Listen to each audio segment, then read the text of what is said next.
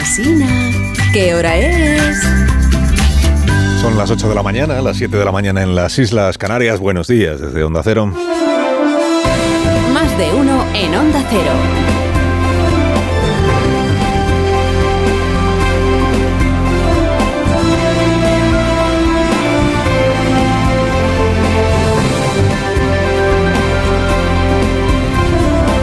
Tal? ¿Cómo están? Bienvenidos a una nueva mañana de radio. 7 de septiembre, año 2023. Siempre que llega este día, yo me acuerdo de Gómez Puma. Dice, ¿qué día? El día de la apertura del año judicial. Este acto institucional en la sede del Supremo, concentración de togas y de, de ropones, que diría Raúl del Pozo, para estrenar el nuevo curso de la judicatura. ¿no? Como espuma, eh, fingía una transmisión eh, de la apertura del año judicial trepidante, ¿no?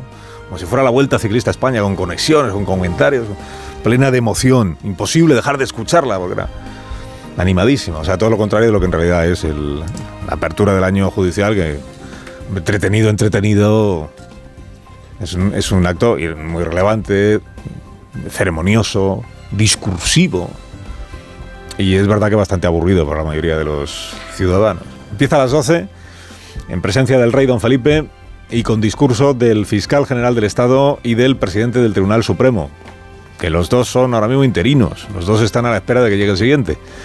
El fiscal general del Estado porque cambia cada vez que cambia el gobierno, por eso Puigdemont se cree que el fiscal general del Estado es un recadero del gobierno, al que puede maniatar cuando quiera. El gobierno al fiscal, no al revés. Y el presidente del Supremo también es interino porque está cubriendo el hueco que dejó hace un año Carlos Lesmes, cuando se quemó a Lobonzo en la Plaza de las Salesas, en sentido figurado. Cuando el señor Lesmes se marchó harto de que los grupos políticos ignoraran sus llamamientos anuales a renovar de una vez el Consejo General del Poder Judicial. Acuérdese que el año pasado, cuando Lesmes, después de un acto como el de hoy, unos días después, presentó su dimisión, las crónicas decían, una crisis lo nunca visto en España. Ha dimitido el presidente del Tribunal Supremo en protesta por... Lo nunca visto, qué cosa más grave. Hasta se reunieron Sánchez y Feijó para hablar del asunto. Y ya ve usted, cumple un año ahora el señor Martín, eh, perdón, Marín Castán como presidente en funciones del Tribunal Supremo. Un año, ¿eh? Un año. Lo, lo nunca visto. ¿Qué crisis más grave? Más un año. De crisis en crisis hasta la devaluación total de las instituciones españolas. Bueno, en realidad el suplente, el presidente en funciones del Tribunal Supremo interino, el señor Marín Castán, podría, podría ahorrarse el discurso de esta mañana y lo que podría hacer es, en una, en una pantalla, en un plasma, en una pantalla de esa grande, redifundir el discurso que hace un año hizo Carlos Lesmes. Que actual sigue siendo el discurso. Bueno, incluso es más actual hoy que hace un año. Hagamos un rápido ejercicio de memoria histórica reciente. Hace un año, Lesmes, apertura del año judicial, decía, ojo con la desjudicialización, que hay peligro. Existe el riesgo que de materializarse esa anunciada desjudicialización, lo que se acabe produciendo es una huida de la ley, o lo que es más grave aún, del principio de igualdad en la aplicación de la ley a todos los ciudadanos, pues no otra consecuencia tendría el triunfo de la indisimulada pretensión de impunidad de determinadas categorías de sujetos frente al resto de los ciudadanos por el simple hecho de su capacidad de influencia política. El, riesgo de que al final se consume la impunidad de algunos sujetos por la influencia política que tienen. Que es la única eh, diferencia entre ellos y cualquier otro ciudadano español que cometa un delito grave. La influencia política que tienen. Dices, este Lesmes era un visionario. Vio venir que Puigdemont tendría la llave de la investidura de Pedro Sánchez y que el precio sería salir impune de todo lo que ocurrió durante el proceso. Bueno, tan lejos no llegaba la profecía del señor Lesmes, ¿no? No creo que él viera venir que Puigdemont iba a ser el president maker en, en España, pero eh, interpretaba bien, como se está viendo estos días, esto de a ver si desjudicializar el conflicto, lo que llaman el conflicto catalán, acaba significando que un sujeto que aún no ha sido juzgado finalmente no va a serlo. Porque un año después estamos, estamos en eso. Estamos en ese, por lo menos en ese debate de qué es lo que va a pasar. O sea, estamos en lo mismo que hace un año, pero habiendo dado un paso más. porque lo de ahora ya no es exonerar a los de Esquerra Republicana que están pendientes de juicio, como era hace un año.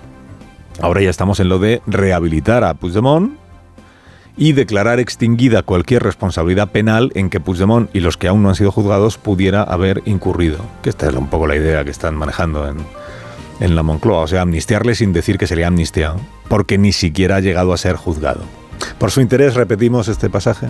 El triunfo de la indisimulada pretensión de impunidad de determinadas categorías de sujetos frente al resto de los ciudadanos por el simple hecho de su capacidad de influencia política. Esto es. Pues en eso, en eso es lo que estamos. A eso se resume la. Incluso los, los más partidarios ahora de la amnistía, que se han destapado ahora, de repente, empieza a salir gente de los armarios diciendo, pero si la amnistía es una idea estupenda. En, en, seis años no, sé, no lo habían dicho, pero incluso estos lo que les cuesta es eh, no reconocer que todo esto se debe a que a Sánchez le faltan votos para ser investido. Punto. Punto. Bueno, los últimos cinco años del acto institucional este del Tribunal Supremo de esta mañana han sido un poco el día de la marmota, porque el presidente del Poder Judicial siempre hacía alguna referencia al procedimiento judicial vinculado al proceso y siempre hacía alguna referencia a lo del CGPJ. Siempre urgía a los grupos políticos a que renovaran de una vez a los magistrados, a los eh, vocales del Consejo del Poder Judicial.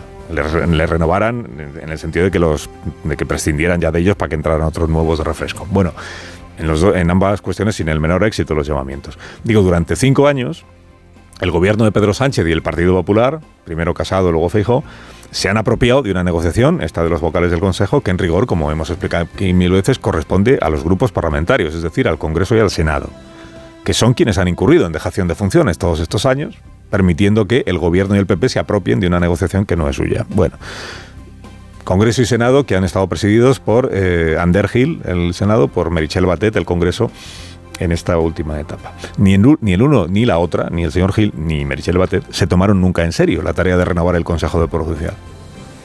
Siempre actuaron más como delegados del gobierno en las Cortes que como responsables de un poder distinto y autónomo del Poder Ejecutivo, en esta y en otras cuestiones. En esta y en otras cuestiones. Bueno, los dos, por cierto, han pasado a mejor vida política.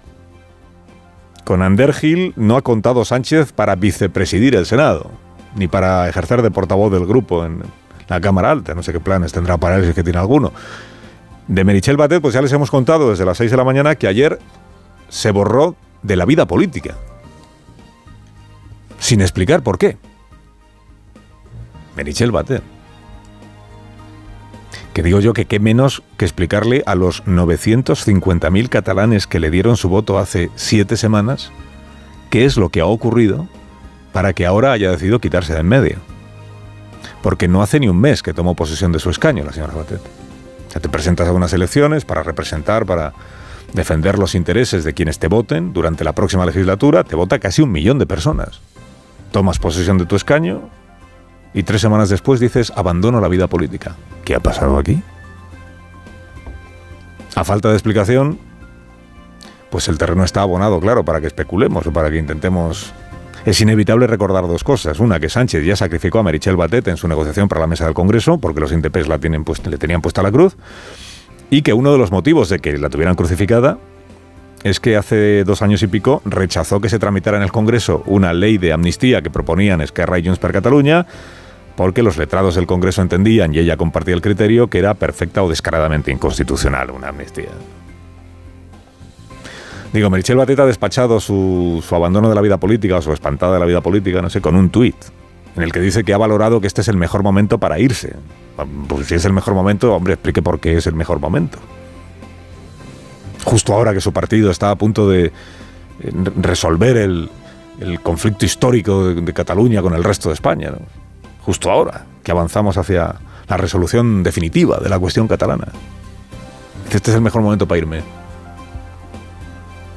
tres semanas hace que empezó la legislatura y que tomó posesión de su escaño. No le extrañará a Merichel Batet que se vincule su salida con una cierta, una cierta corriente interna dentro del PSOE, más de veteranos que de dirigentes en activo, crítica con lo que está ocurriendo con Puigdemont. O, o crítica con este nuevo, la enmienda a la totalidad que el PSOE se está haciendo a sí mismo una vez más cambiando completamente de posición, de criterio y de argumentos, porque hasta hace un mes y medio el PSOE y el presidente del gobierno en funciones repudiaba a Puigdemont.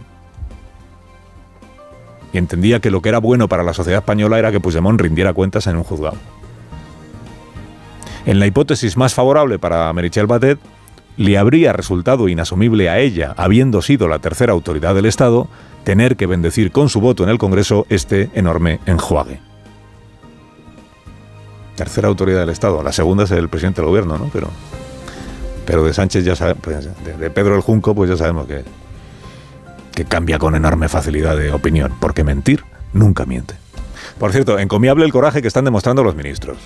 Qué arrojo a la hora de expresar el criterio que tienen sobre las cuestiones fundamentales de la actualidad del debate de España qué arrojo, qué valor. Que Calviño estuvo donde Julia el lunes y dijo, no, es que no conviene que yo dé mi opinión sobre la excursión de Yolanda Díaz a Bruselas para blanquear a Puigdemont. No, no conviene.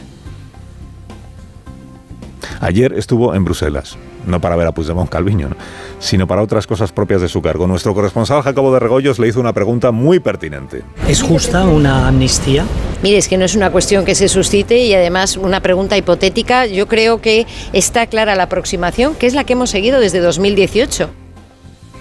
No es una cuestión que se suscite, es una pregunta hipotética. Vamos a ver, la cuestión se la acaba de suscitar Jacobo de Regoyos. Y la pregunta no es hipotética, es bien clara la pregunta. Y además es sencilla la pregunta, porque no es sobre la constitucionalidad de la amnistía, es sobre si es justo eh, amnistiar a Puigdemont y a los demás. Si es merecida, que este es el debate en el que no quieren entrar, están con la con la coartada esta de debatimos sobre si es constitucional o no, el enfoque jurídico, si encaja en la ley, si da tiempo a aprobarlo en un mes porque es una... No, si aquí lo primero que tienen que explicar los promotores de la amnistía es por qué les parece que es justo amnistiar a este señor y a los demás. ¿Por qué? Decía la vicepresidenta, lo acabamos de escuchar, es, la aproximación que venimos haciendo desde 2018. ¿La aproximación a qué? Si en 2018 el gobierno al que ella pertenece renegaba hasta de los indultos. No te digo ya de derogar la sedición. Si predicaba que los delincuentes tenían que cumplir íntegramente la sentencia del Tribunal Supremo, 2018. No, no, esto lo venimos diciendo desde que empezamos. Pues no. Pues no. Bueno, responder a las preguntas es incómodo, sobre todo cuando las preguntas están bien formuladas. Y sobre todo cuando uno antepone el seguidismo de lo que haga tu jefe al criterio propio. Pero es que va siendo hora que los ministros, de que los ministros expongan cuál es su posición. ¿De verdad les parece serio que un asunto tan relevante como una amnistía o como la llamen, ley de punto final o lo que sea, puede ser resuelto o debe ser resuelto de manera urgente, express, en cuatro semanas, con medio Congreso de los Diputados en contra y con el Senado rechazándola? Y al, margen del debate jurídico sobre si es constitucional, no es constitucional, ¿de verdad les parece serio que una amnistía o como se llame no cuente con un debate más profundo, con más tiempo y sobre todo con un respaldo más amplio de los representantes de la sociedad española? Despacharlo ahora por la vía express, ¿no? En cuatro semanas lo tenemos hecho. Solo para atar siete votos y sacar adelante una... Que solo eso ya es, o eso es lo principal de la broma pesada esta. Encelan en si es inconstitucional o constitucional para evitar mojarse en todo esto otro. ¿Es justo? ¿Es merecido? ¿Es esta la forma razonable de despachar este asunto? Carlos Alsina, en Onda Cero.